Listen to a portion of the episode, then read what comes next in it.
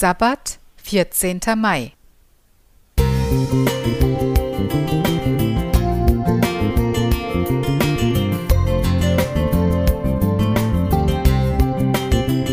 Ein kleiner Lichtblick für den Tag.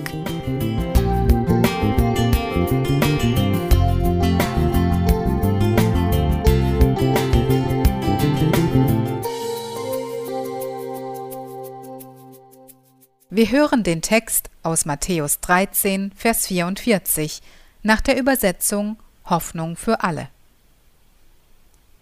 Gottes himmlisches Reich ist wie ein verborgener Schatz, den ein Mann in einem Acker entdeckte und wieder vergrub.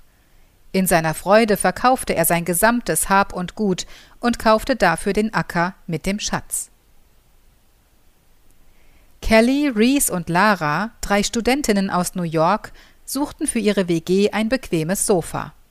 Bei der Heilsarmee fanden sie eine gebrauchte Couch. Sie war abgewetzt und roch muffig, aber dafür kostete sie auch nur 40 Dollar. Abends beim Fernsehen fühlte Reese etwas Hartes unter dem Po und zog ein Kuvert mit Geldscheinen hervor. 700 Dollar. Sie zerrten den Couchbezug herunter und fanden weitere Dollarscheine im Wert von 30.000 Euro. Außerdem entdeckten sie einen Zettel mit der Adresse der 91-jährigen Vorbesitzerin.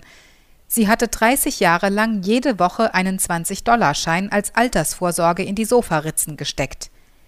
Als sie nach einer Rückenoperation monatelang in einem Reha-Zentrum behandelt wurde, hatten ihre Kinder das abgewetzte Sofa verkauft.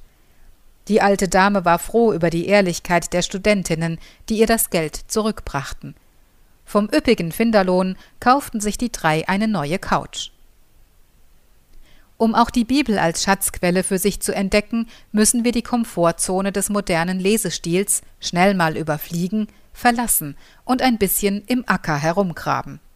Wie mag sich der Bauer damals gefühlt haben, von dem Jesus erzählt, als sein Spaten auf etwas Hartes stieß? Ach Mann, schon wieder ein Stein und so ein großer noch dazu. Hoffentlich kriege ich den ohne Hilfe aus dem Boden. Und dann entdeckt er, der vermeintliche Stein ist in Wirklichkeit ein vergrabener Schatz, in einem Tonkrug oder einer Kiste. Damit er den Fund behalten darf, muss er den gepachteten Acker kaufen. Für den Kaufpreis investiert er alles, was ihm bis dahin wertvoll und wichtig war. Er gibt alles weg, denn der Schatz ist ihm kostbarer als alles andere. Wie viel investiere ich, damit Gottes Herrschaft in meinem Leben real und greifbar wird? Und wie viel Zeit nehme ich mir zum Schürfen in der Goldgrube Bibel, die nur auf den ersten Blick wie ein schmuddeliger Acker wirkt? Auch in deiner Bibel stecken Schätze, die dein Leben verändern können.